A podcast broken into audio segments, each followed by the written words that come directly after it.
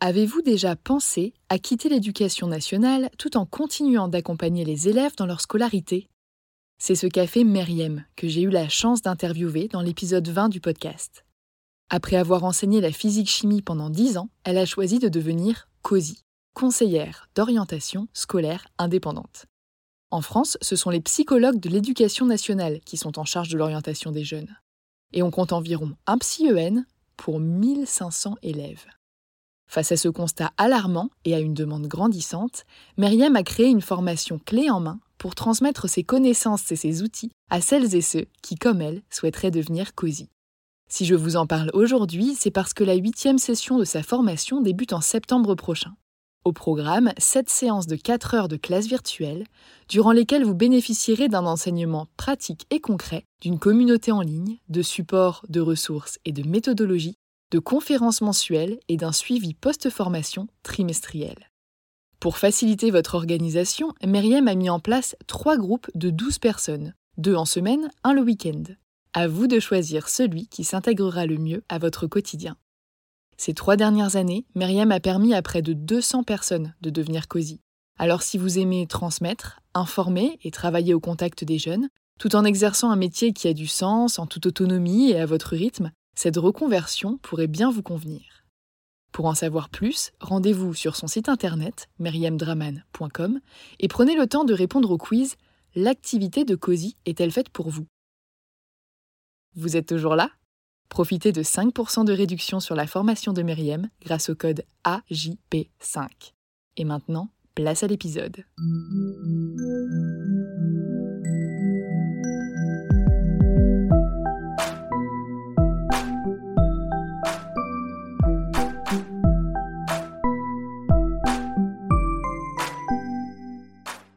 Bonjour et bienvenue sur Avant j'étais prof, le podcast des enseignantes et enseignants qui ont osé la reconversion.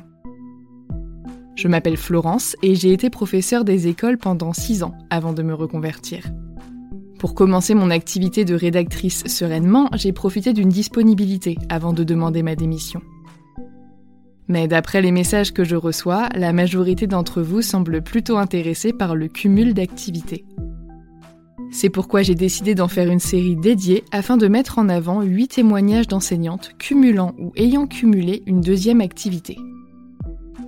Dans ce deuxième épisode, vous entendrez le témoignage d'Elsa, 50 ans, professeure des écoles depuis 17 ans, qui enseigne actuellement en toute petite section dans une école publique classée REP, de l'Académie de Lyon. Elle a obtenu son cumul d'activité en octobre 2021, dès sa première demande, et il prendra fin avec sa démission le 1er septembre 2022. En dehors de la classe, Elsa est rédactrice web SEO, comme moi, c'est-à-dire qu'elle écrit du contenu optimisé pour des sites web afin que ses clients soient bien positionnés sur les moteurs de recherche.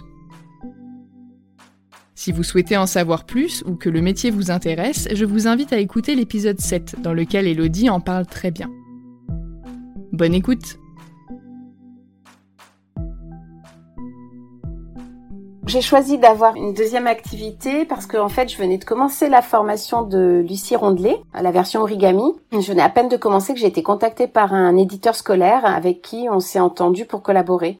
J'ai dû rapidement créer euh, ma micro-entreprise et du coup, c'est posé la question de savoir si ce serait un cumul d'activités ou une simple autorisation. Donc j'ai fait mes recherches, j'ai envoyé ma bouteille à la mer sur eProf pour savoir qui je devais contacter. Et je crois que j'ai eu beaucoup de chance sur ce coup-là. J'ai dit que j'allais dans un futur proche rédiger des articles rémunérés pour le web et que je souhaitais le faire dans le cadre du statut de micro-entrepreneur et j'ai demandé si j'avais un document en particulier à fournir à l'éducation nationale ou si cette activité était autorisée dans le cadre des cumuls. Et du coup, j'ai obtenu des contacts à l'Académie de Lyon et la personne m'a simplement dit que j'avais qu'à lui dire quand j'allais commencer parce que c'était une, activité euh, autorisée dans le cadre des activités œuvres de l'esprit. Ça m'allait très bien, c'était parfait. Je me tiens à la disposition pour fournir les échanges de mails, je les ai gardés précieusement si ça peut intéresser des personnes. Au niveau des demandes administratives, il y en a deux. Il y a finalement l'inscription en tant que micro-entrepreneur, donc sur le site de l'URSSAF. Et au niveau des réponses de l'éducation nationale, une fois que le e-prof m'a répondu, enfin que j'ai eu une réponse, que j'ai eu les contacts à l'académie, en, 15 jours, c'était réglé. Les, réponses sont allées assez vite. Enfin, voilà, j'ai, j'ai même pas eu à les relancer par téléphone. Non, franchement, je, suis bien tombée. J'ai eu, je pense, les bons contacts. C'est ça aussi qui est très important, c'est de tomber sur les bonnes personnes qui sont au courant des, lois, des règles en la matière. Il y a eu un petit souci administratif. Quand j'ai fait ma déclaration à micro, de micro-entreprise, j'ai reçu un courrier de la CPAM comme quoi je passais à la CPAM et j'ai reçu un courrier de la MGEN comme quoi j'étais plus MGEN. Oh, je leur ai dit stop. Jusqu'au 1er septembre, je, serai MGEN. Donc, euh, on a un papier à remplir au niveau de la MGEN pour dire que ça reste notre activité principale. Enfin, l'activité de prof reste l'activité principale et que la CPM, pour l'instant, ne prend pas le relais. Je suis pas phobique administrative, mais j'ai vraiment horreur de ça. Ça a été. C'était pas euh, et ça n'a pas pris trop de temps. J'ai pu facturer mon client en novembre. Ça a été finalement assez rapide. Donc la micro-entreprise, euh, il y a de toute façon des seuils qu'on ne peut pas dépasser quand on fait du service. L'administration euh, éducation nationale, elle, m'a interdit de me présenter en tant que fonctionnaire pour faire mes activités annexes. Je dois pas mélanger les deux en gros. Je me présente comme rédactrice euh, web SEO, c'est-à-dire que je vais rédiger des articles euh, qui vont être publiés sur Internet et qui vont, euh, quand le client le demande, être optimisés afin que les gens qui font des recherches sur Internet tombent finalement sur l'article que j'ai écrit si ça correspond à leur thématique. Donc ça, il y a, des techniques à connaître hein, que je ne connaissais pas. Je venais de la presse écrite avant d'être prof. J'étais journaliste d'entreprise. Et donc là, il y a quelques règles à connaître quand même. C'est pour ça que je me forme. Actuellement, j'ai un seul client parce que de toute façon, je n'ai pas le temps de m'y consacrer plus, donc je rédige juste des articles bénévoles pour créer mon portfolio. Mais pour mon client actuel, je fais pas vraiment de la rédaction web, je fais plutôt de l'accompagnement à la conception éditoriale et marketing du nouveau site e-commerce qui sortira prochainement. Donc je vais rédiger des contenus, mais je vais aussi rédiger des sortes de cahiers des charges parce qu'on va essayer de travailler avec une école pour être une étude de cas pour une école par exemple. On travaille sur la base de ressources, la base de connaissances qu'on va faire à côté. Je peux proposer de la retranscription audio, de la relecture, de la correction de choses déjà écrites, de la reformulation. La rédaction web, ce n'est pas que écrire des, articles, c'est assez large autour. On peut décliner sur pas mal d'autres de, domaines. Du côté de l'organisation de mon travail, donc je travaille le mercredi euh, essentiellement pour et avec mon client. Là, tout à l'heure, j'étais en visio avec lui. C'est généralement à ces moments-là qu'on fait les visios. Sinon, c'est le soir, par exemple, euh, je, je voulais qu'on travaille sur un document, je l'ai bossé hier soir pour que ce matin, on ait de quoi travailler. Donc, j'essaye de compter à peu près mon temps. Voilà, je facture trois heures par semaine, donc je vois comment je les répartis. Pour ma formation, qui est donc terminée, à part la partie portfolio, je travaille essentiellement le soir et le week-end. Pour l'école, je prépare ma période euh, pendant la moitié de mes vacances, toute ma période, toute la préparation matérielle quand je peux, parce que chez des tout petits, il y a beaucoup de travail de préparation matérielle. Et je fais des réajustements euh, le soir et le week-end. Et puis il y a tout l'administratif, hein, les messages à envoyer, les, les sorties scolaires à régler avec des personnes incompétentes. Voilà, donc il y a tout ça.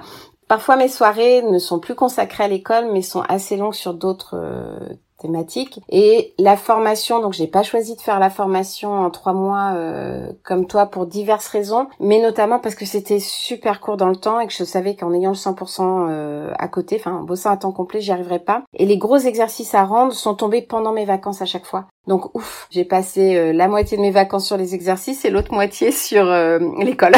voilà. Je rêve de vacances. C'est un peu lourd, c'est un peu schizophrène, mais c'est pour la bonne cause. Je vais y arriver. Je suis ce qui est un petit peu difficile, c'est de se dire j'ai pas le temps de prospecter euh, parce que de toute façon actuellement je n'ai pas de temps à proposer à d'éventuels prospects. Donc je vais arriver en septembre et euh, j'aurai pas eu le temps de chercher beaucoup et je n'aurai plus rien en septembre puisque je n'ai pas eu ma rupture conventionnelle. Euh, je, je serai pas au chômage, j'aurai rien. Alors le client que j'ai devrait m'aider quand même à, à, passer le cap puisqu'il devrait me proposer plus d'heures. Mais c'est vrai que prospecter en juillet-août, ça va pas être évident non plus. Commencer à créer des contenus qui pourraient me générer des revenus passifs avec tout ce que je sais, c'est pareil, ça se fait pas en un claquement de doigts. Donc bon, bah de toute façon, hein, j'ai des économies, hein, il faut partir avec un petit peu d'économie pour euh, se laisser le temps de se retourner. Mais j'avoue que la rupture conventionnelle m'aurait intéressé pour euh, justement avoir ce petit filet pour euh, passer le cap. La demande de rupture conventionnelle, je l'ai faite à la Toussaint parce que je savais qu'en décembre, il y avait une commission. Je, savais qu'à peu près à ce moment-là, il y en avait une. Donc j'ai eu un entretien téléphonique avec une personne qui ne décide pas, qui ne fait que présenter mon projet. Donc euh, bah, je ne sais pas ce qu'elle a recraché de mon projet, hein, on va dire. Donc j'avais euh, très peu de chance parce que je peux pas le défendre en fait mon projet. En tous les cas sur Lyon c'est comme ça que ça se passe. Et moi mon indemnité elle était assez conséquente, elle était 18 000. Donc effectivement ça bloque. Et d'une ça bloque moins quand les personnes sont en dispo parce que du coup ils leur doivent pas grand chose. Et euh, j'avais pourtant dit que derrière, il y aurait pas d'allocation Pôle emploi ou très peu parce que très vite, j'arriverais à, à, lancer mon activité parce que je pensais que c'était un argument. Parce que souvent, ce qui, en fait, si derrière la rupture conventionnelle ouvre les droits au chômage, c'est quand même l'éducation nationale qui les paye. C'est pas Pôle emploi. Et donc, ça leur fait beaucoup d'argent à sortir. Voilà. Donc, euh, moi, j'étais encore en bonne santé, j'étais encore en poste. S'ils pouvaient me garder, me garder. Par contre, on m'a clairement fait comprendre que, euh, parce que j'étais en colère, on m'a dit non, mais la démission, on vous l'acceptera. Effectivement, en un mois, c'était accepté. La répartition financière entre mes deux activités, euh, avec mon client actuel, hein, j'ai dit trois heures euh, par semaine, je vais être transparente, je facture 40 euh, euros de l'heure, donc je gagne 480 euros avec lui et je n'ai rien gagné d'autre parce que j'ai pas d'autres clients, le reste c'est du bénévolat pour mon portfolio. Mon salaire il est bon avec tous les guillemets pour un salaire de prof parce que je suis en REP+, et que depuis bah, ces cinq dernières années, la prime REP+, ben elle est elle est conséquente, hein, elle est un cinquième de mon salaire, donc on va dire pour arrondir que je vais gagner 2500 par mois. Il y a les primes donc. Et que là, par exemple, j'ai fait le jackpot, j'ai dû toucher 2900 parce qu'on a eu la prime REP qui est euh, attribuée 25% auront 600 euros, 50% auront 400 euros et 25% auront 200 euros. Et on a fait partie des écoles qui ont touché 600 euh, euros par euh, enseignant. Mais sinon, on va dire que oui, je pars d'un salaire de 2480, quelque chose comme ça. Et donc, il a fallu que je me dise dans ma tête, si tu étais dans l'école de ton village, ce serait 2000 euros. Donc euh, peut-être que tu peux déjà viser d'essayer d'avoir un chiffre d'affaires qui te permet de générer 2000 euros de revenus et voilà, pas de te, remettre la barre à 2500. C'est important. Moi, je venais du privé. J'ai mis 10 ans pour retrouver mon salaire du privé en tant que prof.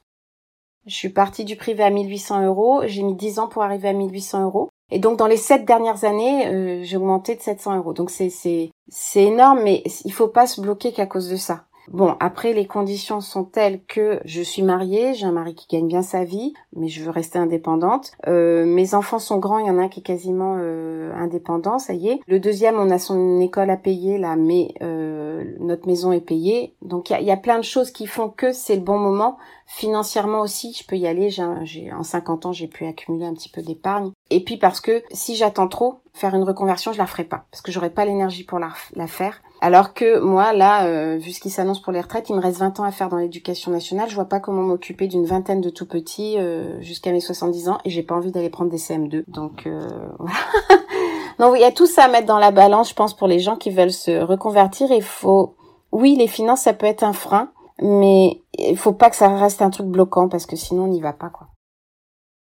Je vois pas d'inconvénient euh, dans le sens où, en fait, j'ai surtout agi parce qu'il fallait que je saisisse une opportunité. Il fallait pas que je laisse passer. Je l'ai déjà eu ce cumul d'activités il y a plus de neuf ans. Euh, j'avais une, une, entreprise, euh, de, un site d'e-commerce et c'était euh, c'était compliqué ce cumul. J'étais à mi-temps et j'avais l'entreprise à côté je touchais pas terre, euh, j'étais au fond de l'eau parce que euh, j'étais titulaire de ma classe, donc je faisais plus qu'un mi-temps, clairement. Et à côté de ça, je faisais tout pour le site, ce qui est énorme parce que bah, j'avais euh, diverses casquettes, sauf celle de comptable, ça c'était ma sœur. Donc c'était très compliqué à ce moment-là. Enfin voilà.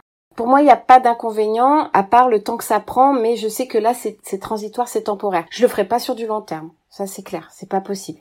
Ça, c'est vraiment parce que je sais que là, il faut que je passe par cette phase de transition, que je peux pas arrêter quelque chose et commencer autre chose, que je suis obligée de les faire se superposer euh, parce que j'ai pas eu le choix. Quand j'ai fait ma première reconversion, puisque je suis passée de journaliste d'entreprise en agence de communication à professeur des écoles, j'ai pu négocier un licenciement économique et je me suis retrouvée six mois au chômage. Donc ces six mois au chômage m'ont permis de faire ma reconversion. Là, quand t'es prof, euh, c'est très compliqué d'avoir cette euh, soupape du chômage qui te te donne le, temps de te retourner. Du coup, bah voilà, faut en passer par là. Euh. Mais moi, je le conseille pas sur euh, la longueur. Surtout si on veut faire une bascule un jour. Il y a un moment, il va falloir lâcher un des deux trucs parce que c'est compliqué. Enfin, en tous les cas, en plus, parce que moi, j'ai à cœur de faire mon métier d'enseignante de façon, euh, je, je sais pas faire les choses à moitié. Voilà, je m'investis à fond. L'avantage d'avoir ces deux activités, c'est euh, d'assurer mon ma reconversion. Voilà, c'est juste, je vois juste ça actuellement. En tous les cas, en étant à temps complet. À voir en étant à temps partiel, mais je, rappelle qu'un temps partiel, quand on est titulaire de sa classe, euh, on fait bien plus que le temps partiel pour lequel on, est censé être payé. Là, les avantages, c'est que moi, ça va m'aider à sauter le pas et en septembre, a priori, à avoir déjà un peu quelque chose qui, va rentrer euh, pour me faire un revenu, quoi.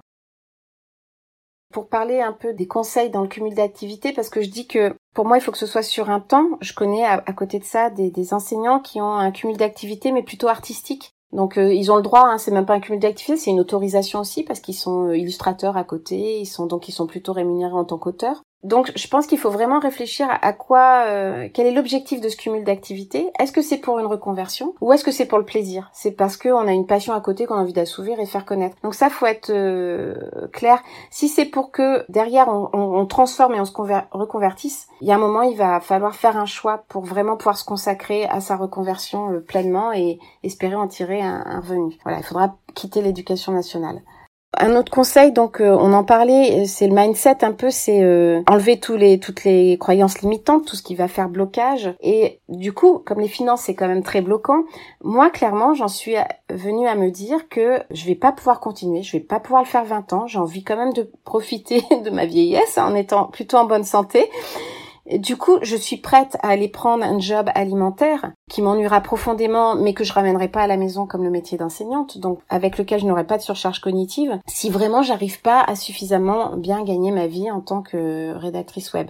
À côté de ça, arrivé à un certain âge, euh, en ayant travaillé sur soi, on arrive à un certain niveau de confiance en soi, on se dit j'ai des compétences, je suis capable, je peux y arriver, je sais me former, je peux me former vite, je peux me former à plein de choses, j'aime apprendre, moi c'est mon profil donc ça tombe bien, donc je peux y arriver. Voilà. Je vais peut-être euh, me casser la figure, hein, mais je me relèverai, j'y arriverai. Il y a aujourd'hui, je trouve qu'avec les réseaux, il y a plein de partages très inspirants là-dessus. Alors il y a à boire et à manger, hein, mais on peut y arriver. Mais il faut, je crois qu'il faut faire un travail sur soi. Ouais, c'est important. J'ai deux objectifs en tête. Bon, développer mon activité de rédactrice, déjà voir comment ça me plaît hein, aussi, à quelle vitesse je peux produire pour être rentable? C'est quand même une des grandes questions des, des rédacteurs aussi. J'aimerais euh, produire euh, des contenus qui pourraient me générer des revenus passifs avec toute l'expérience que j'ai acquise en tant que professeur des écoles, notamment chez les tout petits, accompagnement à la parentalité, puisqu'on le fait beaucoup chez les tout petits. Euh, voilà, je me sentais pas très légitime et puis ben au bout de cinq ans, je me sens un peu plus légitime. J'ai des parents qui viennent me, voir, qui me demandent, il y a des bons échanges, donc je me dis Bon, visiblement, je peux être utile, donc euh, voilà. Il y a des enseignants qui me contactent parce qu'ils vont prendre des postes de tout petits et qui me demandent euh, plein de conseils. Donc euh, ben voilà, je peux j'ai matière. Et euh, à plus long terme, on va dire moyen terme, mi 2023, euh, si ça me plaît encore, si je l'ai encore en tête, j'aimerais éventuellement intégrer une formation de Digital Learning Manager. Ce sont des personnes qui coordonnent, conçoivent des formations à distance, des formations d'e-learning. Et donc il y a une super école, un super organisme de formation qui s'est monté à Lyon et qui propose ça en alternance. Ça pourrait intéresser mon client actuel. Donc euh, je, je perds pas de vue cette idée. Après, eux-mêmes nous trouvent euh, des, des entreprises pour le faire. C'est autre chose. La rédaction peut servir, mais c'est mais ça me permettrait de réutiliser aussi mes compétences de pédagogue entre guillemets. J'ai été prof et surtout visiblement euh, ça aborde la pédagogie d'une façon euh, nouvelle, on n'est plus dans le schéma traditionnel, il y a plein de possibilités pour faire apprendre les gens, pour les intéresser, qui a toujours été mon, mon, dada, mais je veux qu'ils aient envie d'apprendre, mais que ça vienne d'eux. Comment euh, créer la motivation intrinsèque chez les gens? Et donc, bah voilà, j'aimerais bien euh, creuser peut-être ce, ce point-là. Donc, euh, à voir. Voilà, j'ai des idées, il faut du temps et faut voir, faut creuser.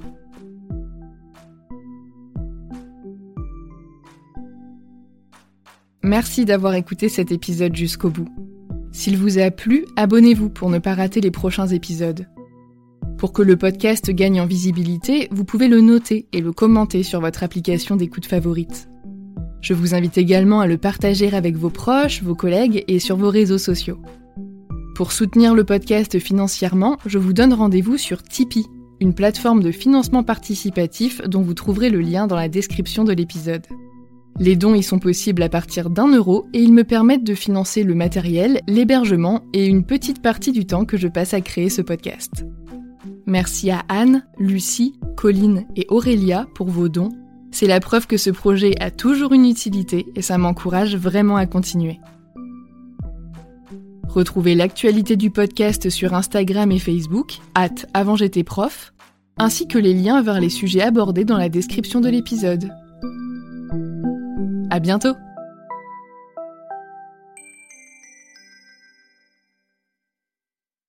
Tu veux créer un podcast mais tu ne sais pas par où commencer? Je pense qu'on a ce qu'il te faut. Notre programme 30 jours pour créer ton podcast répond à toutes tes problématiques. La conception de ton projet, le format de ton podcast, les visuels, le titre, l'enregistrement, le matériel, l'hébergeur, le montage, la communication, tout est réuni en un seul endroit pour faciliter le lancement de ton podcast. Mais au fait, nous, c'est qui nous?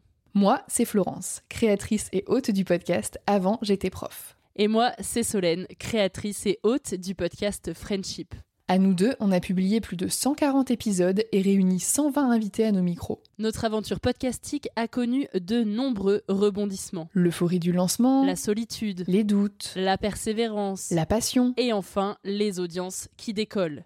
Au fil des années, nous avons affiné notre expertise. Et aujourd'hui, nous te dévoilons toutes nos techniques pour créer ton podcast en toute sérénité. Alors, n'attends plus pour faire entendre ta voix. Rejoins-nous dès maintenant sur formationpodcast.podia.com et le podcast n'aura plus aucun secret pour toi.